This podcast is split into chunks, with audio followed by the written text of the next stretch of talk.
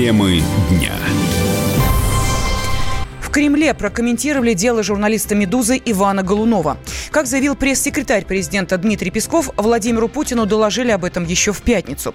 Песков отметил, что делать выводы о недоверии к системе правопорядка на фоне резонансной истории нельзя.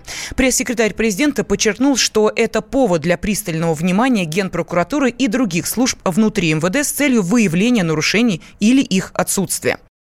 228 статья требует реформирования и гуманизации, считает общественный деятель Петр Шкуматов.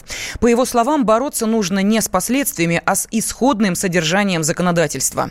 Основная проблема, связанная с применением статьи о наркотиках, э, связана не э, с э, каким-то, может быть, эксцессом ее применения, а более того, статистика самого же МВД показывает, что количество спорных случаев, то есть тех, которые должны вообще рассматриваться пристально под лупой, исчисляется тысячами, а может быть десятками тысяч. Это связано с трактовками в Уголовном кодексе, с формулировками, которые приняли наши депутаты. И, по сути, эти формулировки открыли возможности для очень простого и эффективного способа как вымогательства денег в у людей со стороны недобросовестных правоохранителей, так и для расправы. Сейчас, если человеку, допустим, в метро подбросили 5 граммов какого-то порошка, то этот человек может отправиться в тюрьму на 10 лет.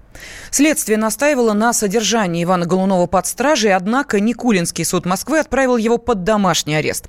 Такая мягкая мера пресечения беспрецедентна для судебной практики, отмечает адвокат Тимур Матвеев суд поддался на вот эту вот историю с пикетами, с акциями протеста и э, в связи с этим отправил под домашний арест. Хотя на самом деле э, здесь только содержание под стражей. Из-за того, что общественный резонанс по этой истории идет, естественно, суд уже избрал такую мягкую меру пресечения, хотя ситуация достаточно серьезная. Его же нашли объем большой, его нашли лабораторию, с помощью которой он изготавливал наркотические средства. Поэтому если будет доказан еще и сбыт, то здесь до 20 лет лишения свободы. Это абсолютно редкий случай, когда человек отправляют по такой стадье под домашний арест.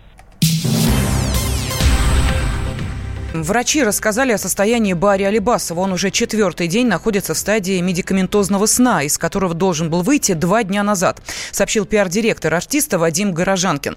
Медики прогнозируют возможные проблемы у продюсера с приемом пищи. Из-за поражения пищевода Алибасов не сможет глотать, сообщает Горожанкин сказали, что он в реанимации еще неделю пробудет. Это они сразу сказали. Второй момент, они сказали, что у него циркулярный ну, ожог пищевода какой-то, циркулярное сужение пищевода.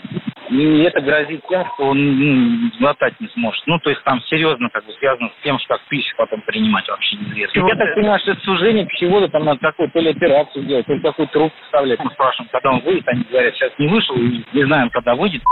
Сын Барри Алибасова рассказал, что у отца появились осложнения. Один из ожогов в пищеварительной системе зарастает неправильно, сообщил Алибасов-младший.